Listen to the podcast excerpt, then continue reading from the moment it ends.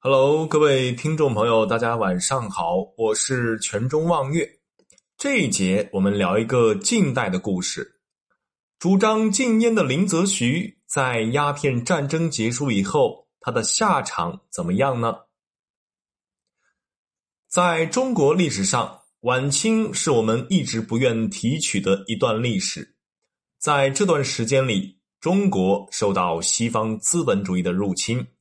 加上清政府没有作为，使老百姓生活在水深火热之中。鸦片战争是中国一个转折点，它打开了中国闭关锁国的大门，国外的新世界一下子涌入了中国。在鸦片引进中国以后，有很多人都在吸食，有的人为了吸食鸦片而家破人亡，有的人还丢掉了性命。不仅普通老百姓吸食。甚至有的士兵也上瘾，还有许多皇亲国戚也吸食鸦片。长此以往，不仅危害到国家，还会影响到军队。再不禁烟，恐怕国家就要危险了。当时的道光皇帝也认识到问题的严重性，于是重用主张禁烟的林则徐。道光皇帝封林则徐为钦差大臣，来到广州禁烟。来到广州以后，林则徐首先查清各家烟馆，下令外国鸦片贩子消除鸦片等政策，最终在虎门把收集起来的鸦片一起烧掉，让林则徐的名字响彻了中国大地。林则徐搞的禁烟运动一切顺利，但是他最终损害了英国人的利益。于是呢，英国人搞了一个鸦片战争来报复当时的清朝。谁也没有想到，结局既是以清朝的完败而结束。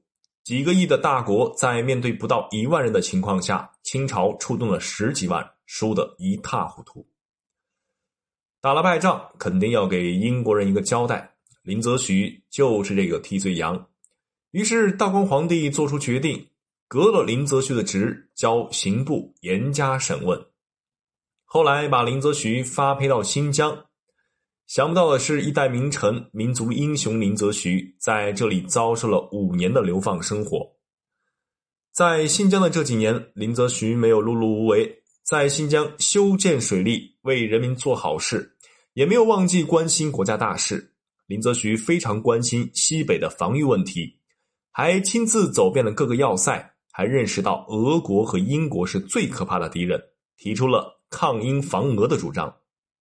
但是清朝统治者不重视，后来清朝启用林则徐，但这个时候的林则徐已经年纪大了，身体也不好，在广东的时候因病去世，享年六十六岁。